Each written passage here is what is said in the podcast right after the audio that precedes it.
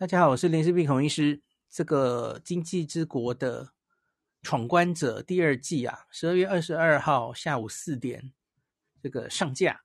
那我很快就是花了几两三个晚上就把它看完了哈，总共八集。那有一些心得哈。那我先讲一个简单的结论，也没有爆雷啦哈。你假如只跟第一季相比哈。第一季也是八集，哈，第二季也是八集。这个第一季跟第二季相比，我觉得第一季比较紧凑，比较好看，节奏明快，紧张刺激。哦，第一季明显我觉得比较好看，哈。那可是第二季有一些会就是有点沉闷，步调有点慢，哦。可是也不能说是他的问题，哈，因为他有一些慢的地方，哈。这原作里漫画就是这样，那我觉得也不能完全怪他哈。那可是呢，整体来说呢，这个第二季它完整的交代了整个故事，让整个故事我我觉得完全没有烂尾，跟烂尾两个字毫无关系哦，因为它很明显的就说明了这整个经济之国的谜底哈。呃，是我觉得非常棒的一种结尾。它这个结尾，我觉得应该是作者在画这个漫画，因为这个原作是一个漫画嘛，哈。画这个漫画最初他应该就已经完全设计好了，哈。我们知道有一些漫画或是有一些故事，哈，他搞不好作者是边画然后边构思，他根本连自己都还没有把结结果想好，哈。可是我相信这个蛮完整的，这个大概是从头就已经。打算是这个结局是这样画的哦，所以我觉得整体的那个完整度是非常够的。那第一季加第二季合起来，我觉得不失为是一个非常完整的好剧哦，非常还是推荐大家观看。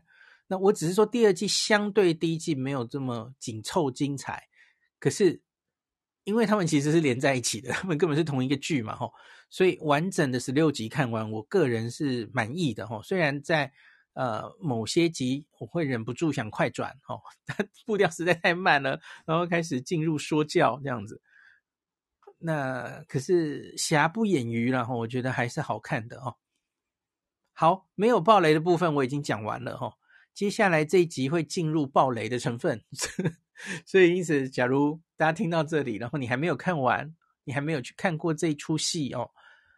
哦，赶快左转出去！假如你不想被爆雷的话，那假如你虽然没看过，可是你其实不怕被爆雷哈、哦，那你可以留下来继续听啊、哦。好，那我接下来要讲我对于这出戏的一些心得了哈、哦。留一个爆雷爆雷的时间啊。好 OK，好，那我来讲这个，很多人啊看不懂最后。最后一集的红心 Q 的关卡哈，那顺道一提，红心 Q 啊，有些人说红心 Q 是 Q 哎，那理论上红心 K 应该更更厉害哦，可是红心 K 根本没有演，我觉得这其实是经过想过的哈，因为大家知道 Alice in Borderline 这这出戏其实就是跟这个《爱丽丝梦游仙境》致敬哦，那个阿丽丝游戏哦，就就是那个爱丽丝嘛哈，然后。那个，呃，土屋太凤是是乌萨基嘛？吼，念起来乌萨基就是兔子嘛。爱丽丝梦游仙境里面的几个重要人物，吼，就是主角这几个人这样子，吼。然后那个很聪明的医科学生是那只猫嘛，吼，就是 Cheshire Cat，就是笑得很开、露出牙齿的那只猫这样子啊。大头目就是红心 Q 啊，红心皇后啊，吼，所以红心皇后最作为最后一关的把关者，这是没有问题的吼，因为这是跟《爱丽丝梦游仙境》致敬嘛，吼。那很多人看不懂最后一集哦，红心 Q 到底在演什么？那拖了太久，不知道他在干嘛，吼，一直在讲话，一直在讲话，吼。那事实上这是忠于原作，这不是改编的，吼，漫画里本来就是这样。那你不要忘记红心。这个关卡，红心就是最恐怖的心理战啊！哦，大大家知道吗？哦，那 Spade 是体力战，黑桃是体力战，然后 Club 是那个团队合作，然后 Diamond 是那个智力嘛，吼，聪明的。那红心 Q 就是玩心理战，这是主角最擅长的，吼。他们每一个主角群各自有擅长的游戏，吼。那红心 Q 啊，他在原作里就是一个精神科医师吧，成心理咨商师什么的，吼。那他抓住了主角游戏。爱丽丝一直很在意他的两个好朋友之死，他觉得是他害死他的嘛，吼，或是他很在乎这个游戏害死了他的好朋友，所以这个游戏背后到底谁是主宰者，他很想去找出来，哈，这个世界的真相，哦。那他知道他有这个心态，所以因此他就故意准备了三个剧本，就是这个世界的。真相，他他故意准备了三个剧本，三个故事，这其实都是要扰扰乱那个阿丽丝的心智的哦。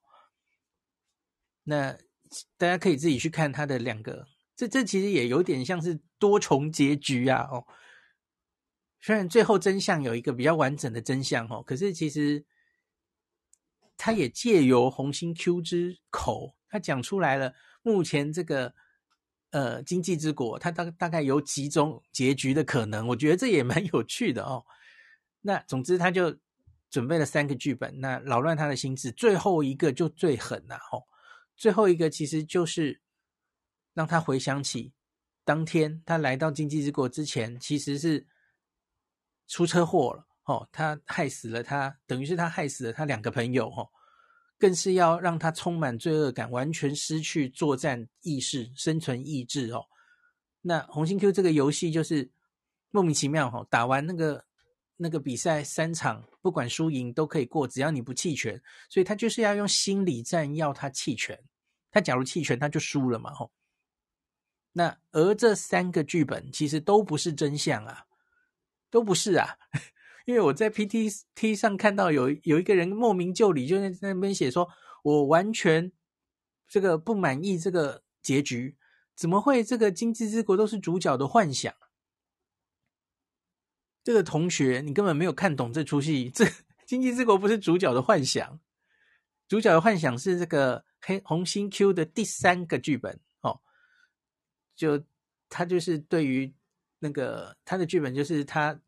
等于是害死朋友，然后罪恶感非常重哦，然后结果就幻想出这样的世界等等的，这是他的第三个剧本，这不是最后最后真真相不是这样哦。好，真的真相是怎么样呢？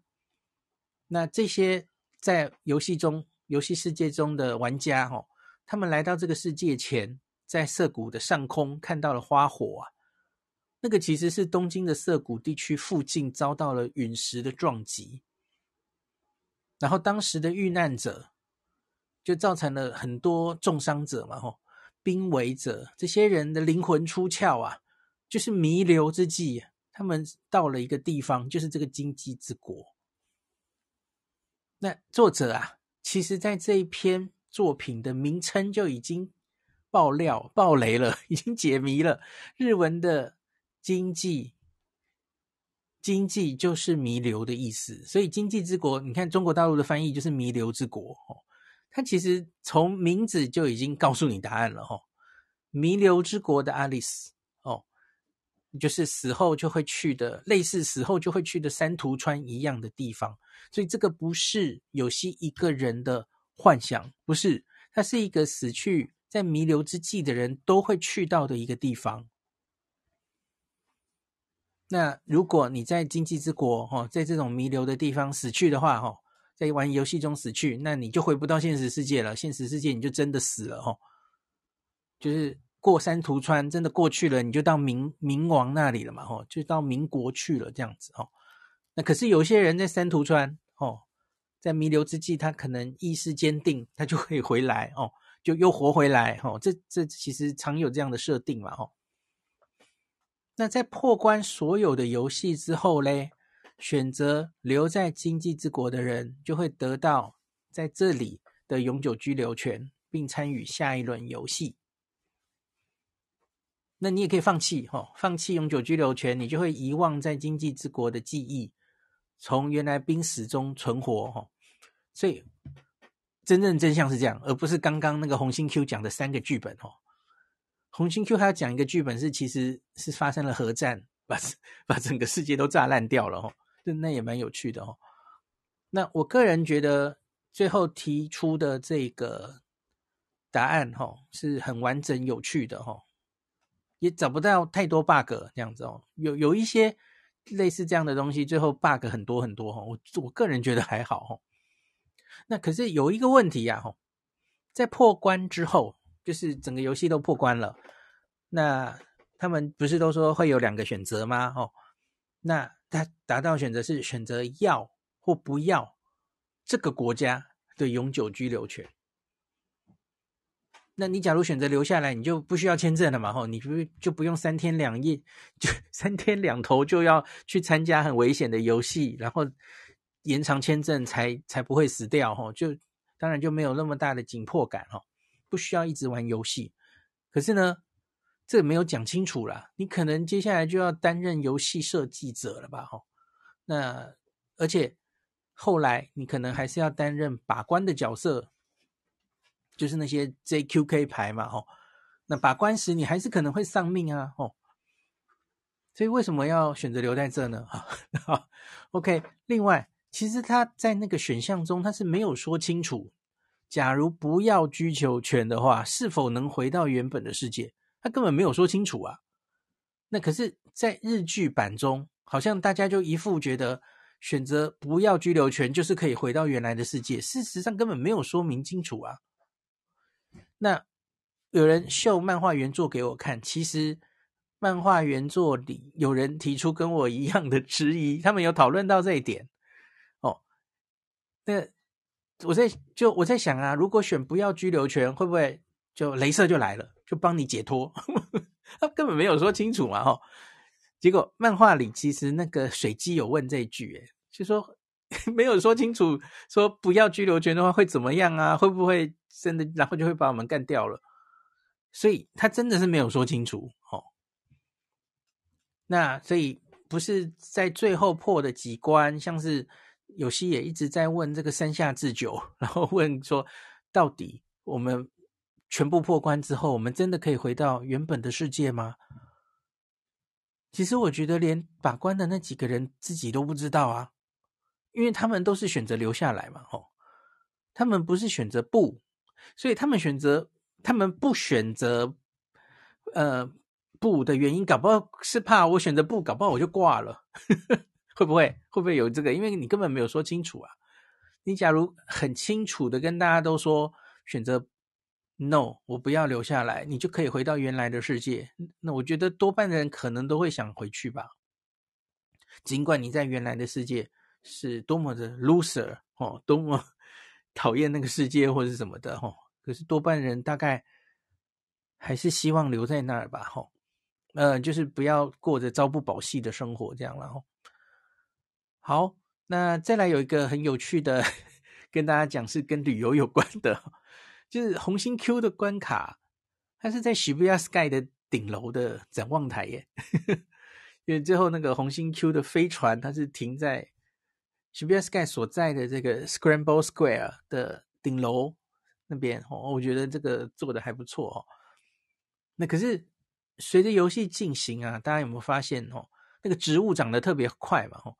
然后整个东京又被很多建筑都爬满了藤蔓，这样哦，我觉得那应该是特效做的吧？哦，我觉得看起来也有一点，呃，这就看到一一些很熟悉的街景跟建筑缠满了藤蔓，这个还蛮这个经这怎么讲呢？看起来有一点感触，是这样吗？废弃的东京看起来是这样哦。那可是我我不知道为什么。在举办那个最后一场游戏的时候，Shibyasky 的那栋大楼就没有长草，就漂漂亮亮的，我不知道为什么。然后这出戏其实很多都发生在涩谷嘛，哈。那倒数第二集，黑桃 K 哦，大家把黑桃 K 引诱过来，然后跟他对战的时候，哈，那最后有有些用了一个炸弹，然后。把他炸得半死不活哦！那个大家有没有发现？那是在 Sun Drug，Sun Drug 药妆店哦，好好玩哦。然后我觉得有一个不太合理的地方，这大概原作里就是这样吧。哦，拥有无限子弹的黑桃 K，哦，剧中还那个漫画中好像没有解释。那剧中还尝试着，就是他们说会不会他的无限子弹是从飞船补给的？哦，这个有帮他圆了一下哦，不然为什么他怎么打子弹都 都有？那拥有无限子弹的黑桃 K 就在这个第二季从头杀到尾嘛，哦。可是，在他面前啊，他永远打不到主主角群哦，主角群就一直逃，一直逃，然后都不会中枪。可是他打别人都很准哦，打龙套都很准。然后倒数第二集哦，他跟主角群对干的时候哦，哦，终于哦，主角中中刀中枪了哦，而且那个哦，水鸡被他捅了好几刀哦，天哪，我觉得以为水鸡必死无疑了哈、哦。然后那个弓箭女啊，弓箭女不是直接是散弹枪直接近距离被扫射，那样那样你几乎活不了，应该是瞬间丧命吧？我觉得那一集，我原以为那一集会收，就是领很多便当哦，可是结果那一集哦，除了安以外哦，大家好像不管流多少血都死不了哎，然后可以撑到。这是倒数第二集了嘛？吼，所以撑到第八集，游戏终于破关的那一刻哦，然后所有还存活的玩家就有选择的机会哦，所以很多主要的主角几乎都选择回到原来的世界哦，就是不要留在这里哦。那我觉得不合理的就是，怎么其他龙套角色哈，就是中枪了马上倒地哈，然后射得超准哦，不管是近的远的都射得很准，然后一下就倒地就死了这样哈。我在想，是不是可以用求生意志来解释哈？因为毕竟那是在三途川类似的地方哈，因为是灵魂在这个地方哈，不是真的肉体，对不对？所以是否可以在那里继续存活？我我好像看到也有人类似偏向这样解释，并不是我们真实世界中的那种，哎，受了多大的伤，然后一下就死掉了哈，反而是灵魂。你的求生意志高低，才能决定你是不是不会马上挂掉哦。有人是这样解释的，我觉得好像也可以。那可是那个大块头明明好像已经没有什么求生意识了，他怎么死都死不了，这样哦，这就不能解释了。对不起，他一心寻死诶。好，那山下智久的梅花 K 关卡呀，很多人都觉得哦，这个。这一次的第二季有很多关嘛，吼，那梅花 K 还有刚刚我前面有详述的这个红心 Q 啊，这两关很多人觉得是完全重现漫画最完整的关卡哦。那有人觉得，我看很多人心得觉得梅花 K 是最精彩的一关哦，它发生在第二集到第三集嘛，然后有人就是说看完这一关之后就每况愈下，然后到最后才稍微又刺激了一点哦，中间有一点沉闷等等的哈。就是说，这整个第二季啊，梅花 K 这关真的很受好评哦。我说等等，你们是喜欢三 P 的屁屁吧？三 P 为了这出戏真的是那豁出去了哦。这个而且演的很好。他他其实是就是忠于原作嘛，哦，漫画中这个梅花 K 关主，他本来就是一个裸体主义者，哦，就全裸的这样子，哈。好，然后有人在说会不会有第三季？好像有个伏笔哦，因为这个第八集的最后一幕是停在一个桌上的扑克牌，然后所有的牌都吹掉，然后剩下一张鬼牌哦。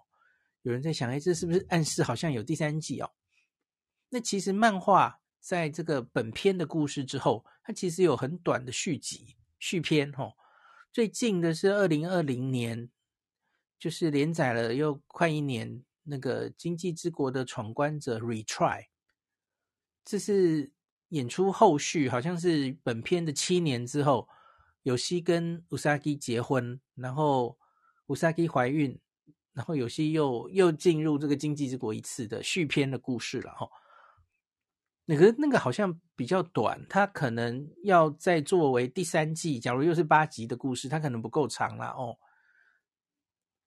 那所以我不知道哎，假如要有第三季，可能要在第一个是看第二季反应好不好，然后可能要有一些原创的剧本吧，然后我不知道哦。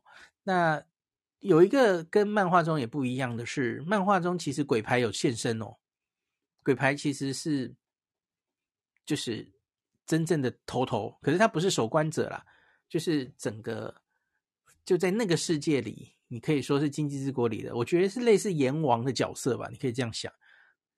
然后他他现身的时候，就是所有都破关之后，这个 Joker 小丑就现身了。然后他还问有希说：“你觉得我是人还是魔鬼吧？还是神？忘记了。”然后总之是他最后决定送大家回到原来的世界的齁。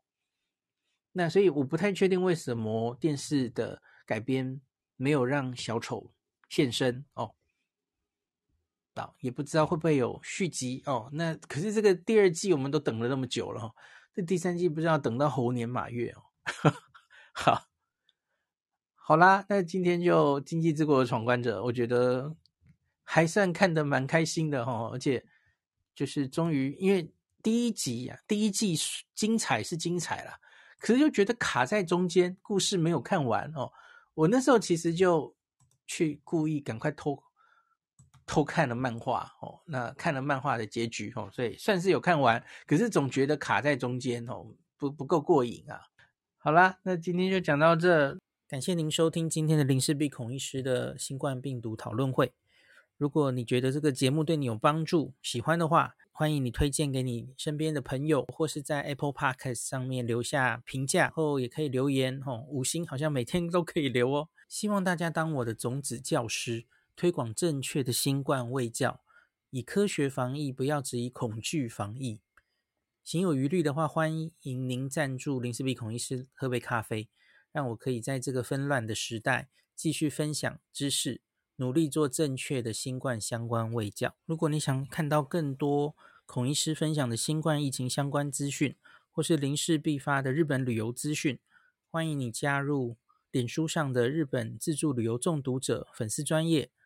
那或是我也有 LINE 的官方账号，或是 Telegram，那这一些连接都在 Pocket 前面的我的电子名片里面，可以在一个页面就看到我所有的发声管道，都欢迎您加入。那我们就下一集再见喽。